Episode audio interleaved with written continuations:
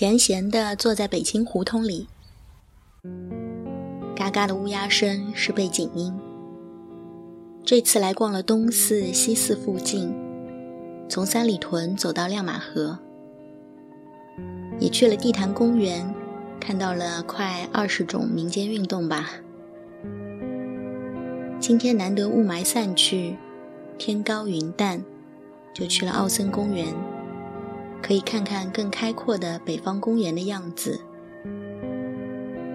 每天走两万步，再吃麻酱和碳水。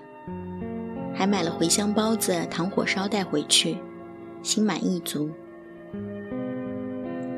现在就闲闲的晒晒太阳，打发时间。很多念头在秋风里一闪而过，没有答案，就是最近的想法。这期的主题，一口气快速的说了出来。没有答案，就是这四个字。因为最近的新闻，新买了一本书。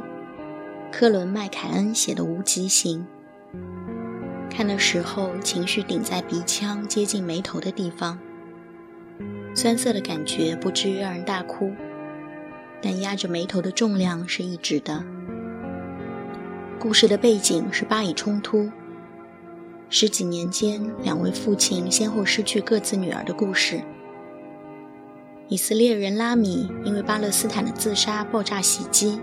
失去了女儿斯马达尔，巴勒斯坦人巴萨姆的女儿阿比尔被以色列警察的橡胶子弹击穿了后脑。于是以色列人和巴勒斯坦人站在了一起，开始彼此对话，也向外界对话，在世界中不断讲述失去的故事，找寻和平的可能性。故事中也穿插了表演走钢丝、放飞白鸽的艺术家。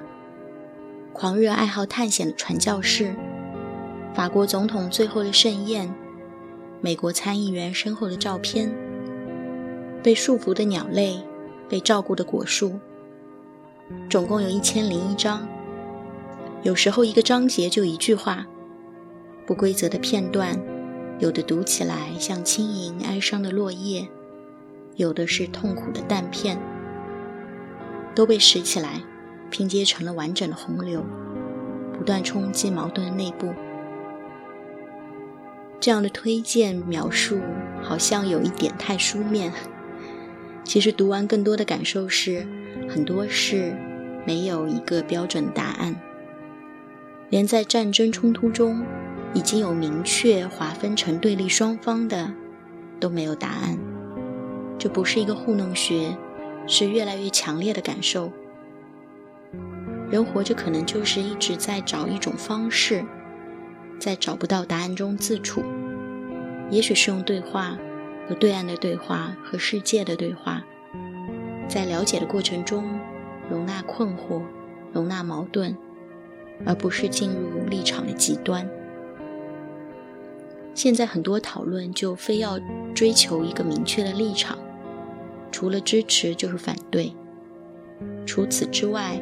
矛盾、困惑、摇摆，好像都变成了不正义。有一种给我一个答案，问题就会简单很多的粗暴的感觉。所以出现了脸谱化的犹太人和阿拉伯人的刻板印象，而这本书就没有，就是人，是父亲，是失去女儿的父亲，很难表述清楚。读完之后的感受，就。科伦·麦凯恩的《无极行》是近期阅读的最佳体验，推荐给大家。另外，没有答案的来源是最近看的两本电影，一本是《河边的错误》，一本是一个和四个，也重新让我作为观看者有了一丝丝的警惕，是对自己的，就是不知不觉在观影的时刻。会开始追求一个结局、一个答案了，而遇到不是标准化的终止，就浑身难受，要查解析，要看细节，想要知道结局到底是什么，导演的意图到底是什么，前面的铺垫合不合逻辑，完全忘记了电影它不仅仅是讲述故事，也是艺术语言。不要站在他的对面去接受他给的，而是跟着他去走，加上自己的理解，走到哪里都可以。想到一个不恰当的比喻，比如同样是河水清静，有时呢是游完八百米的爽快，有时候就进入水中，睁开眼看看水底周围，或者换个角度从水中抬头看看天空。然后探出头来就可以了，体验也结束。在觉察自己习惯性的要一个答案这点的时候，还是有点慌张，觉得不太行，不能这样思维定式哦。好在两位导演也没有那么迎合大众，没有答案就是没有答案，不习惯的那就习惯习惯。昨天在北京去了白塔寺的附近，不知道回来还能不能赶上看白塔之光。发现排片也挺少的，想要尽可能多的看书看片，是最小限度内感受颅内震荡一下的行为了。希望在以后的时间里，就算七老八十，但大脑还算能运转的年纪，还能时不时发现局限性，或者不一定是局限性，就是能觉察到一些变化，被什么启发或者被什么触动。被什么改变了一点点？这大概就是今年接近生日月，除了身体健康，另外需要许下的愿望了。